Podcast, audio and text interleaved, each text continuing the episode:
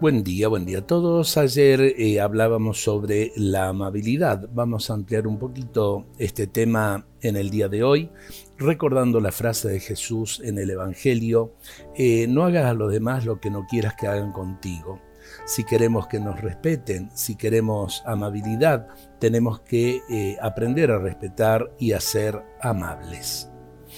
La amabilidad gana las voluntades. Cuando ésta es sincera, no dudemos que se transforma en un camino óptimo entre los corazones.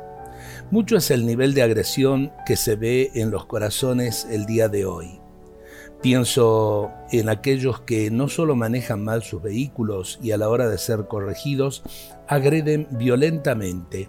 Es algo cotidiano. La violencia, por ejemplo, en el fútbol. Eh, hay padres que nunca respetaron a sus hijos y cuando estos le faltan el respeto exigen un trato digno. Entiendan que el respeto hay que ganarlo respetando. Es la mejor escuela de la amabilidad. El respeto no se impone por decreto ni por la amenaza de la violencia. El respeto se impone por sí mismo cuando uno lo practica con los demás. La amabilidad, como muchas virtudes humanas, no se aprenden en la escuela sino en la familia. Lo que se vive en familia no se olvida más. No pretendamos que otros enseñen a los hijos lo que en el hogar no se enseñó ni se vivió.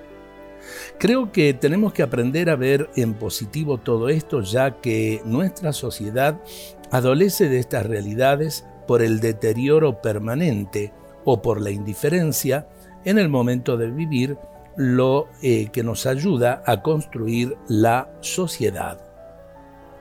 Eh, por allí, ¿no? El respeto también al bien común, eh, el respeto eh, a los bienes que son de todos, ¿no? Pienso en las plazas, pienso en los monumentos.